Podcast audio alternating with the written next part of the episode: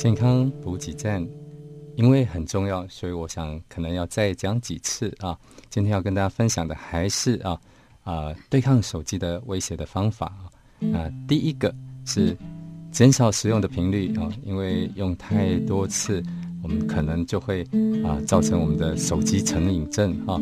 那第二个就是减少使用时间啊，因为用太多，我们可能会伤神伤眼啊。那眼睛可能会有比较啊早发生的啊白内障啦、啊近视啦、哈头昏眼花啦、哈。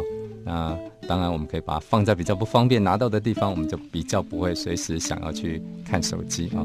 第三，在看的时候我们要注意人体工学啊。最好把手机放在眼睛的正前方啊，一定的距离。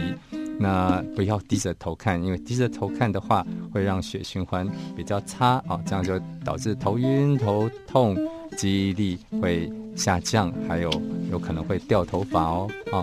第四就是不在睡前观看手机，因为太亮的灯啊啊会影响到这个褪黑激素的分泌啊，就会影响到我们的睡眠。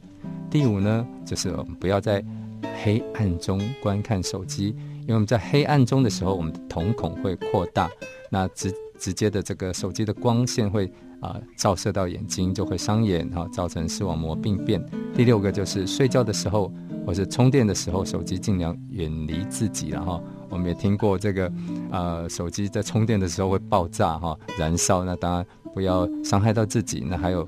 手机的电波也许会干扰到我们的脑电波哈，影响到我们的睡眠。第七就是手机尽量放在腰部以下哈，尽量不要放在胸口哈，尤其是左胸口，因为心脏就在那儿哈，我们怕会影响到心脏的功能跟它的传导。第八就是手机音量哈，听到就好，不要开太大声，因为长时间的。这个音量太大声呢，会导致我们的听力受损哈。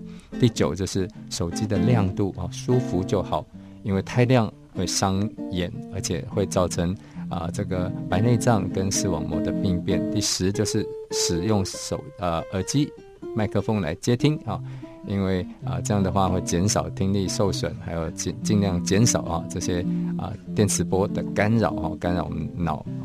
那第十一就是。戴着绿光眼镜来看手机啊，因为这样也会减少这个啊眼睛的光线对眼睛视网膜的伤害。